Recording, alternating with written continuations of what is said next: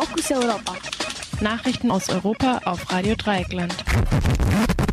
Die Fokus Europa Nachrichten am Freitag, den 8. November. Zunächst der Überblick. Irreguläres Migrantencamp in Paris geräumt.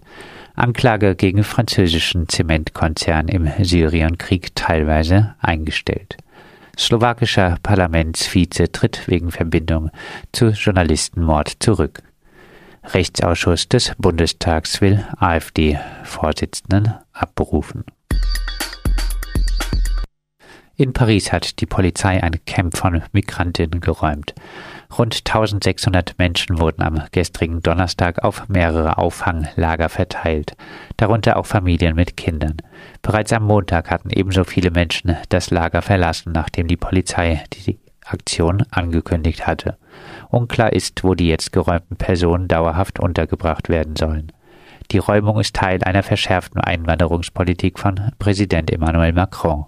Anfang der Woche hatte Macron unter anderem angekündigt, eine Einwanderungsquote für bestimmte Berufsgruppen einführen zu wollen. Innenminister Castaner erklärte außerdem, man wolle der unkontrollierten Immigration den Kampf ansagen. In dem im Norden der Stadt gelegenen Zeltlager hatten bis Montag rund 3000 Menschen gelebt. Außer einer Wasserleitung und wenigen Toiletten gab es dort keinerlei Infrastruktur. Mehrere Hilfsorganisationen gehen davon aus, dass bald ein neues irreguläres Camp entstehen wird, solange die Regierung keine dauerhafte Unterkunft für die Betroffenen bereitstellt. Im Verfahren gegen den französischen Zementkonzern Lafarge Holcim hat das Gericht das Verfahren in einem Punkt eingestellt. Lafarge wurde vorgeworfen, ein Verbrechen gegen die Menschlichkeit im syrischen Bürgerkrieg beteiligt gewesen zu sein. Grund dafür ist, dass der Konzern sein Zementwerk im Norden des Landes bis 2014 weiter betrieben hatte. In dieser Zeit zahlte Lafarge Geld, um mit den Kriegsparteien vor Ort Absprachen auszuhandeln. So wollte der Konzern die Produktion in Syrien sichern.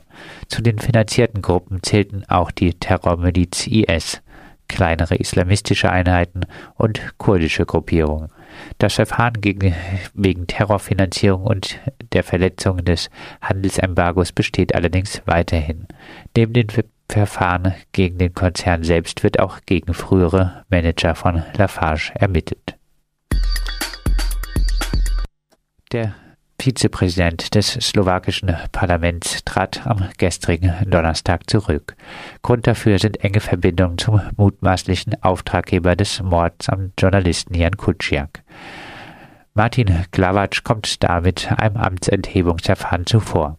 Nachdem die Opposition im Parlament eine Sondersitzung zur Abberufung von Klavatsch beantragt hatte, stellten sich gestern auch Teile der Regierung gegen den Parlamentsvize.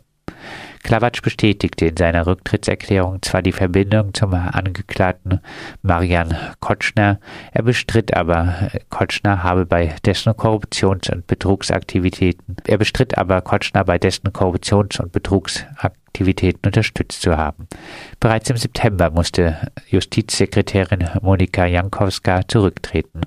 Jankowska sowie mehrere Staatsanwälte und Richter sollen gegen Geld das Verfahren gegen die mutmaßlichen Mörder von Kuciak verschleppt haben.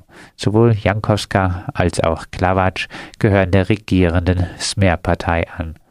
Der Journalist Jan Kuciak und seine Lebensgefährtin Martina Kuschnirova waren im Februar 2018 in ihrem Haus ermordet worden. Kuciak hat Kontakte zu Korruption und Bestechung in der Politik recherchiert und war dabei auch immer wieder auf Kotschner gestoßen. Der Rechtsausschuss des Bundestags will den AfD-Politiker Stefan Brandner absetzen. Brandner ist derzeit Vorsitzender des Gremiums und stand wiederholt wegen seiner Äußerung in der Kritik. So sprach Brandner davon, PolitikerInnen würden auf Gedenkveranstaltungen zum rechtsextremistischen Attentat in Halle, Zitat, herumlungern. Zuletzt bezeichnete der AfD-Politiker die Verleihung des Bundesverdienstkreuzes an den Sänger Udo Lindenberg als Judaslohn. Die anderen Mitglieder des Rechtsausschusses bewerten diese Aussage als antisemitisch.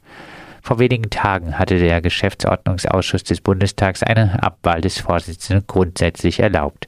Alle anderen Fraktionen im Gremium hätten sich daraufhin auf eine Abwahl Brandners geeinigt, erklärte der rechtspolitische Sprecher der SPD Johannes Fechner. Allerdings wolle man sich an der Vereinbarung halten, dass der AfD der Vorsitz im Rechtsausschuss zustehe, so Fechner weiter. Diese müsse nun einen neuen Kandidaten vorschlagen.